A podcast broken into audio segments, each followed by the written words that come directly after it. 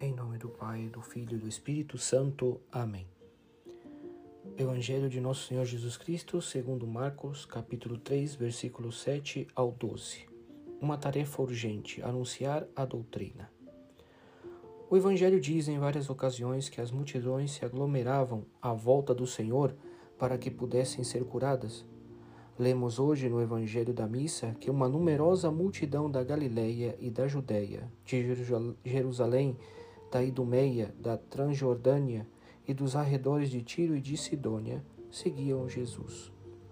Era tanta gente que o Senhor mandou aos seus discípulos que preparassem uma barca por causa da multidão, para que esta não o oprimisse.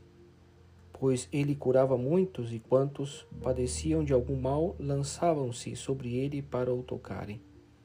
São pessoas necessitadas que recorrem a Cristo e ele as atende porque tem um coração compassivo e misericordioso.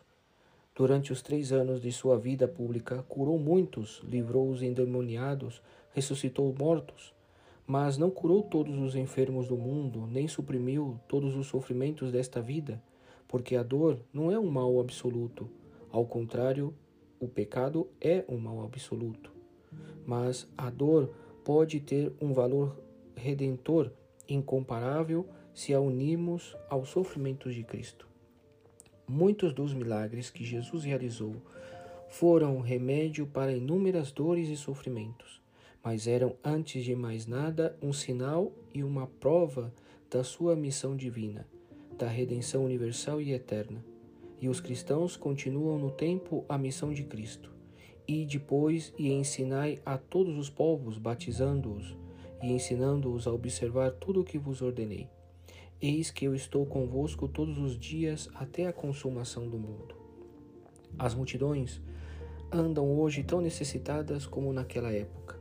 Também hoje vemos que são como ovelhas sem pastor, que estão desorientadas e não sabem para onde, para onde dirigir as suas vidas.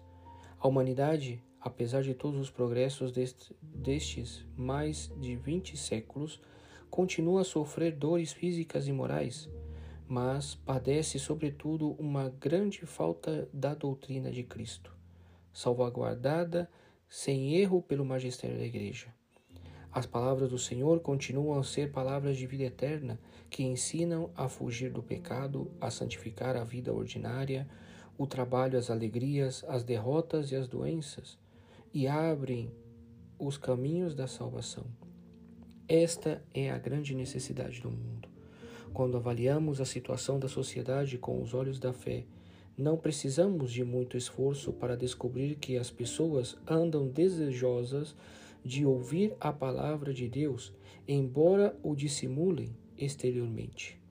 Talvez alguns se tenham esquecido da doutrina de Cristo, outros, sem culpa sua, nunca a aprenderam e veem a religião como uma coisa estranha mas convencei-vos de uma realidade sempre atual. Chega sempre um momento em que a alma não pode mais, em que não lhe bastam as explicações habituais, em que não a satisfazem as mentiras dos falsos profetas. E ao mesmo, e mesmo quem nem então o admitam, essas pessoas sentem fome de saciar a sua inquietação nos ensinamentos do Senhor. Está nas nossas mãos este tesouro da doutrina, para que possamos dá-lo a tempo e a destempo, oportuna e inoportunamente, através de todos os meios ao nosso alcance. Esta é a tarefa verdadeiramente urgente que incube a todos os cristãos.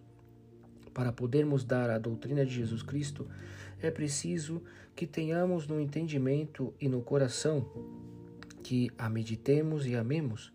Todos os cristãos, cada um segundo os dons que recebeu, talentos, estudos, circunstâncias, têm que servir-se dos meios necessários para adquiri-la. E não serão poucas as vezes em que essa formação começará por um conhecimento aprofundado do catecismo, que são esses livros fiéis aos conteúdos essenciais da revelação e atualizados quanto ao método capazes de educar numa fé robusta as gerações de cristãos dos novos tempos, como dizia o Papa São João Paulo II. A vida de fé leva a um fluxo contínuo de aquisição e transmissão das verdades reveladas. Transmito-vos aquilo que recebi, dizia São Paulo aos cristãos de Corinto. A fé da Igreja é fé viva, porque é continuamente recebida e entregue, de Cristo aos apóstolos, destes aos seus sucessores. Assim, até hoje, é sempre idêntica a fé que ressoa no magistério vivo da Igreja.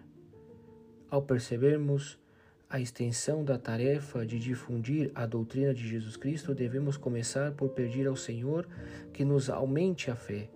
Fazei que eu creia mais e mais em vós. E assim poderemos dizer também com as palavras desse hino: Creio em tudo o que me disse o Filho de Deus, nada mais verdadeiro que esta palavra de verdade. Com uma fé robustecida, estaremos preparados para ser instrumentos nas mãos do Senhor. Só a graça de Deus pode mover a vontade a aceitar as verdades da fé.